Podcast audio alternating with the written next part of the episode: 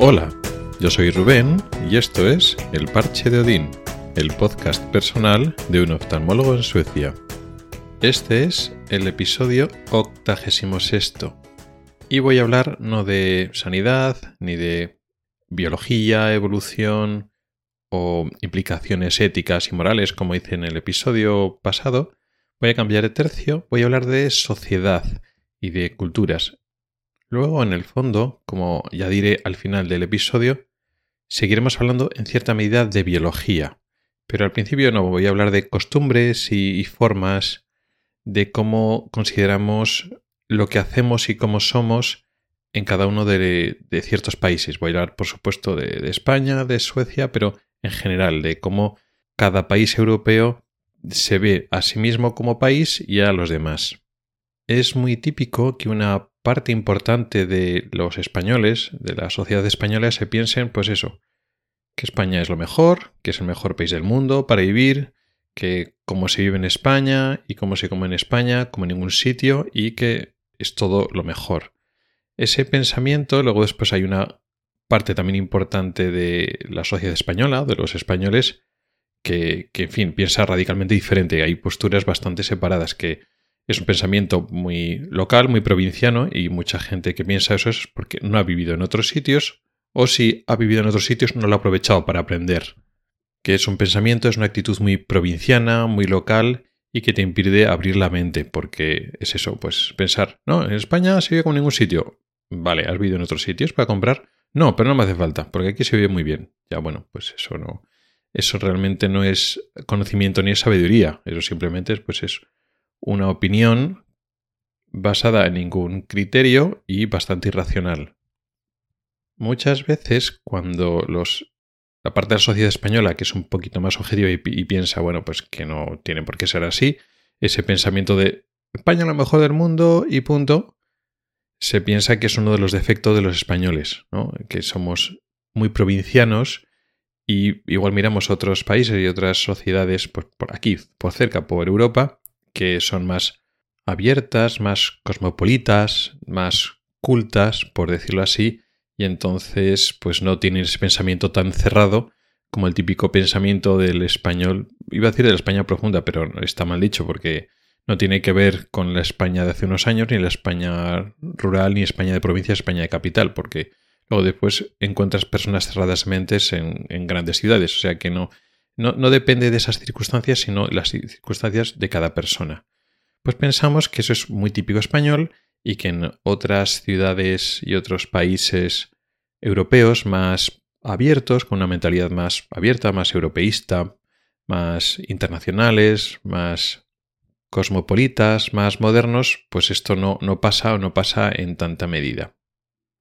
Pero nuevamente ese pensamiento que tenemos es por la visión que tenemos de cómo funcionan o cómo son o cómo piensan en otros países europeos, pero desde lejos. Es una imagen que tenemos nosotros los españoles sin tener mucho conocimiento de causa. ¿Qué es lo que pasa en realidad? Bueno, pues que los franceses, los austriacos, los alemanes también son están una gran parte de cada uno de estos de los países en general están orgullosos de ser pues eso, franceses, austriacos, alemanes, eh, daneses, noruegos. Lo mismo que hay mucha gente que está orgullosa de ser española, eso está bien, pero que va un paso más adelante y se piensa que lo suyo es lo mejor. Y lo demás, en general, va a ser peor en principio, ¿no? Luego después, si le demuestras, pues puede hacer ciertas concesiones. Pero ya a priori, sin oír nada, se piensa que su sistema su forma de organizar las cosas, su forma de hacer las cosas, siempre es lo mejor. Y eso piensan los franceses, que se piensan que lo hacen mejor que todos los demás. Los alemanes se piensan que hacen todo mejor que los demás. Los austríacos, que piensan que lo hacen todo mejor que los demás. Es que todos, o sea, todos los países europeos tienen ese tipo de pensamiento. Y ahora podríamos pensar, y ya llevo el tema a mi terreno. Vamos, por ejemplo, a pensar en Escandinavia, concretamente, pues el país más grande, Suecia. Claro, Suecia destaca sobre el resto, Escandinavia en general, pero Suecia en particular, destaca sobre el resto de los países de Europa porque es mucho más abierto en este tipo de cultura, por ejemplo, frente a la inmigración, frente a los, el asilo político. siempre ha sido mucho y sigue siendo más abierta, con lo cual pensaríamos que ese provincianismo, ese pensar de lo mío es lo mejor, que es un mal que atañe no solo a España, sino en general a la mayoría de los países europeos, pues que igual Suecia, precisamente con esa cultura tan abierta, tan de dar la bienvenida a otras culturas, a otra implicación cultural, no solo a los inmigrantes, sino en general de aprender y conocer otras culturas, pues efectivamente tendría esa mente más abierta y ese pensamiento no existiría en esa manera. Bueno, pues si pensáramos así, no nos equivocaríamos del todo. Puede ser que en comparación con otros países eh, Suecia sea mucho más abierta o ciertamente más abierta, puede ser, puestos a comparar. Pero esa cultura aperturista de, Suecia, de los suecos a otras culturas, se aplica en muchos ámbitos, pero a la vez los suecos se piensan que su forma de hacer las cosas es lo mejor en casi todos los ámbitos. En ese sentido no se diferencia mucho, yo que sé, de los alemanes, pero lo mismo, o sea, los suecos se piensa que lo hacen mejor que los alemanes, y viene un alemán a hacer las cosas de una manera, que un alemán eh, tiene mucha menos diferencia con un sueco que, por ejemplo, cualquier persona del sur de Europa, o sea, hay menos, digamos, menos roce, menos choque, pero da igual, no, no es así, o sea, los suecos lo hacen de una manera y es así. Sí que es cierto que, es cierto que los alemanes se suelen adaptar muy bien al modo sueco de hacer las cosas, pero se tienen que adaptar. O sea que los suecos, eso de que sean abiertos a otras influencias y tal, pues a ver, posiblemente más que otras que en otras culturas, en ciertos contextos, pero encontrarse personas que no, no, nuestro sistema es lo mejor, pero sin, sin llegar a la conversación, o sea, no quieren saber nada de lo tuyo ni por qué sí ni por qué no. Y pierden una gran oportunidad, porque precisamente los suecos tienen una actitud con inmigrantes o personas de otras culturas mucho más abierta, en mucha mejor condición que yo que sé, por ejemplo, los franceses, en donde hay muchos guetos y hay mucho roce entre las diferentes etnias y culturas. ¿no? En, en Suecia están mucho más integradas, mucho más cercanas, pero siempre es la persona de fuera el que se tiene que adaptar, que en parte es cierto, lógicamente, pero hay otras culturas y otras formas de trabajar que pueden aportar mucho a diferentes actitudes, diferentes detalles y formas concretas de, trabajar y funcionar las cosas. Y Suecia estaría en un puesto privilegiado para poder aprovechar, aprender y fusionar lo mejor que ofrecen diferentes culturas y diferentes modos de ver las cosas. Sería como si tú, a la hora de trabajar, tuvieras cerebros con diferentes backgrounds, con diferentes culturas, con diferentes eh, costumbres, con diferentes maneras de trabajar y pudieran aportar para ofrecer lo mejor. Eso sería la forma perfecta de, trabajar. Pero no, no funciona así o no en toda la medida que puede ser. ¿Qué quiero decir con todo esto? Que esa tendencia de lo mío es lo mejor no tiene que ver nada con, con las culturas realmente. Eso es natural del ser humano es la tendencia del ser humano de pensamiento tribal, de ellos contra nosotros.